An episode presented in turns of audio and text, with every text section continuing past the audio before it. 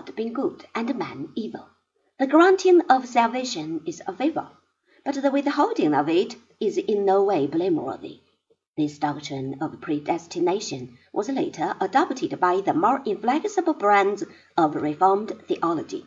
On the other hand, his view that evil was not a material principle, as the Manichaeans had held, but the outcome of a bad will, was a valuable doctrine taken over by the Reformed religions.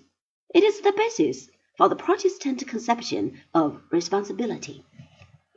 The theological work of Augustine was chiefly aimed at controverting the more moderate views of Pelagius.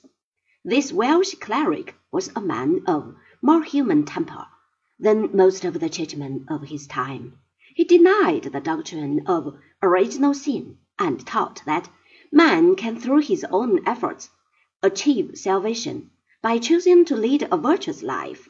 Moderate and civilized, this theory was bound to find many supporters, especially amongst those who still retained something of the spirit of the Greek philosophers.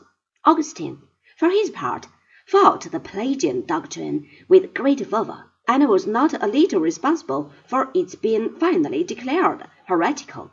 He construes the doctrine of predestination from the epistles of Paul, who might well have been astonished to see such fearful propositions deduced from his teaching.